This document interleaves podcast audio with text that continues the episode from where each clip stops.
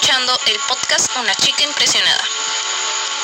Bienvenida a este estudio basado en el libro Una vida con propósito del pastor Rick Warren. Esta es la tercera semana de esta jornada de 40 días a través de la cual estamos entendiendo el propósito para el cual estamos aquí en la tierra. El propósito que estamos estudiando esta semana es usted fue formado para la familia de Dios. Recuerda, Cristo nos hace un cuerpo, conectados unos a otros. Romanos 12:5.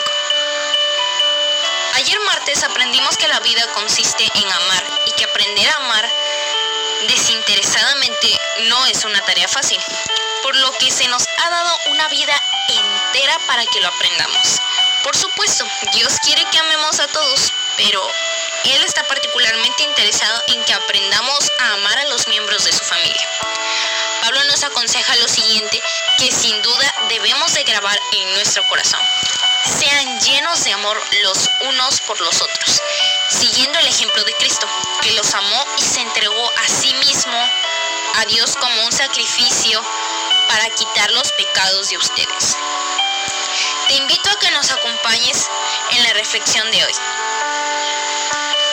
El lugar donde perteneces. Todos somos llamados pertenecer y no solo a creer.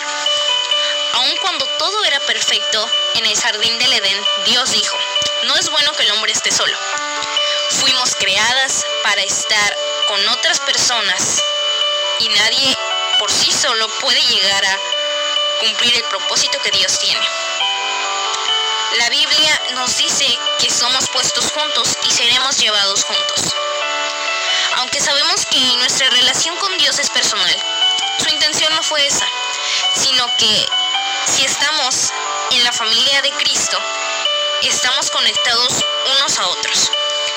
C.S. Lewis señaló que la palabra membresía es de origen cristiano, pero el mundo le ha quitado el significado original. ¿Sabías eso? Yo tampoco lo sabía, pero pongamos cuidado a esto. ¿Has escuchado la frase descuento a nuestros miembros o promociones en membresía? Muy seguro sí.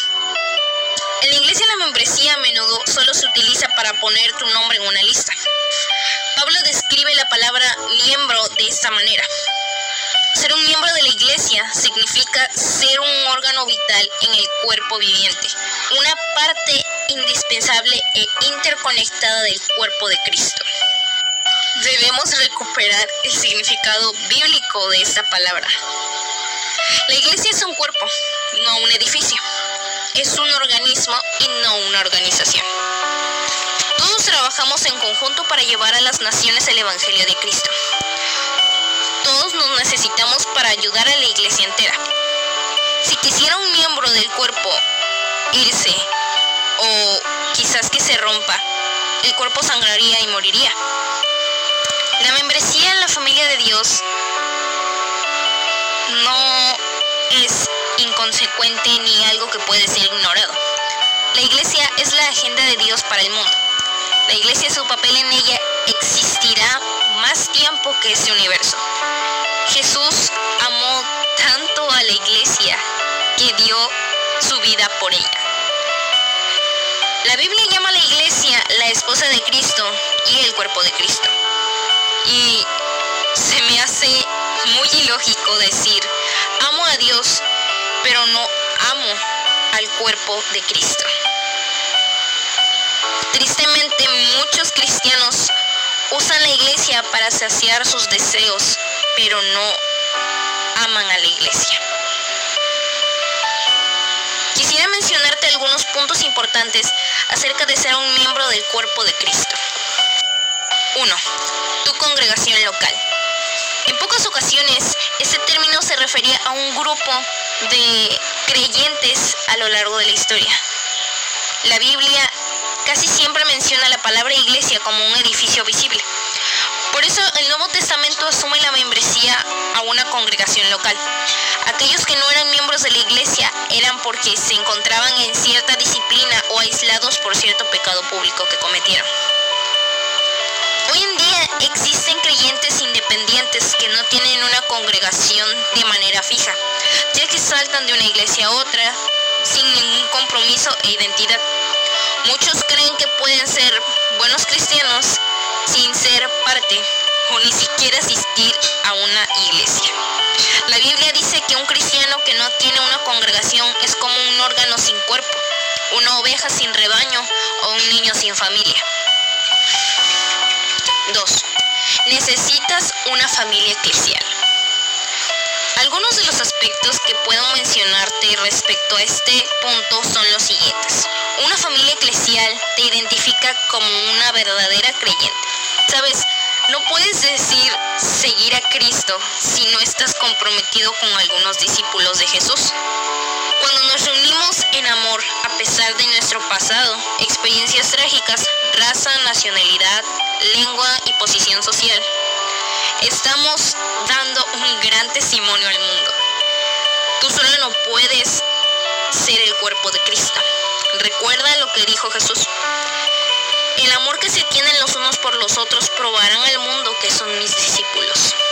Otro aspecto que puedo darte es que una familia eclesial te saca del aislamiento egocéntrico. La iglesia no es solo un lugar donde vamos a alabar a Dios, exaltarlo y celebrar su resurrección, sino que es como un salón de clases en donde aprendemos a cómo relacionarnos en la familia, practicar con eso el amor generoso y comprensivo que debemos tener. Solo por medio de la comunión como creyentes es que podemos aprender la comunión genuina o verdadera. Muchos cristianos se saben Juan 3.16 de memoria, pero no primera de Juan 3.16, ya que esto es una representación del mismo amor que debemos tener por nuestros hermanos. Un amor que se sacrifica y da su vida por ellos y amarlos como Jesús nos ama. Otro punto que puedo darte es que una familia eclesial te ayuda a desarrollar tu músculo espiritual. Si nunca participas apoyando en la congregación y solo vas y asistes al culto los domingos por obligación o solo por cumplir, no podrás ejercitar tus músculos espirituales. Solamente la participación en la vida plena de una congregación local te hará desarrollar tus músculos espirituales. Como dato curioso, en el Nuevo Testamento aparece más de 50 veces la frase unos a otros o uno a otro. Así que necesitamos más que la Biblia para creer, ya que a través de lo que Dios ha hecho en otras personas podemos aprender y crecer juntos. Otro aspecto es que el cuerpo de Cristo te necesita. Dios tiene un papel único para ti que quiere que juegues en la familia. Y este es el ministerio. Para eso Dios te ha dado dones y habilidades para que desarrolles esa tarea. La congregación local es el lugar diseñado para que descubras y uses tus dones. Y puedes extender ese ministerio a todo el mundo.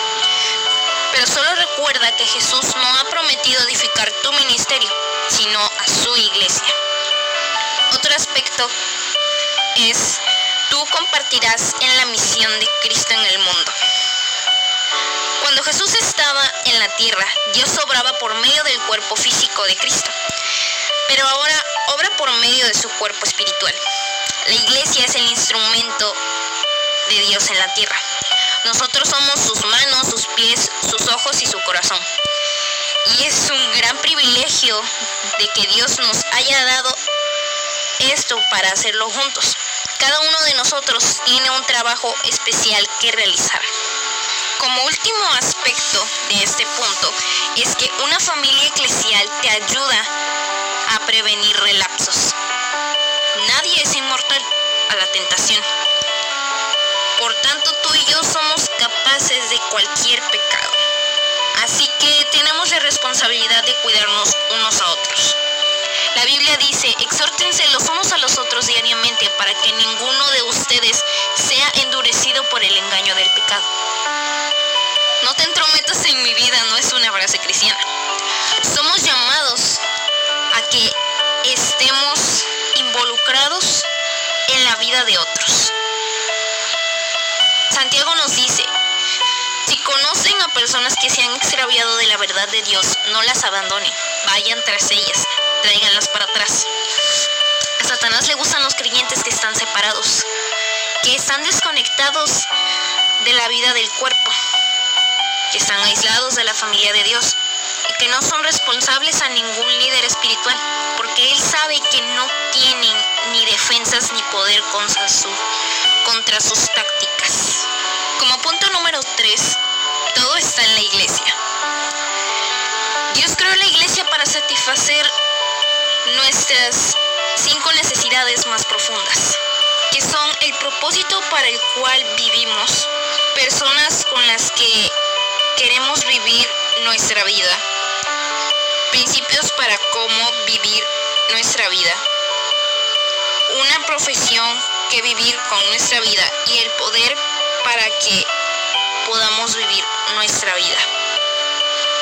Los propósitos de Dios para la iglesia son parecidos a los cinco propósitos que Él tiene para ti. La adoración te ayuda a enfocarte en Dios. La comunión te ayuda a enfrentarte con los problemas de la vida. El discipulado te ayuda a fortalecer tu fe. El misterio te ayuda a encontrar tus talentos. El evangelio te ayuda a cumplir tu ministerio. No hay nada en la tierra como la iglesia.